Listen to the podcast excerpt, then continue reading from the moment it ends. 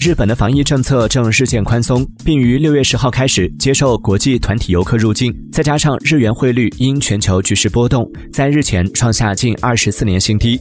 多个奢侈品牌在日本的门店近日客流量持续高涨。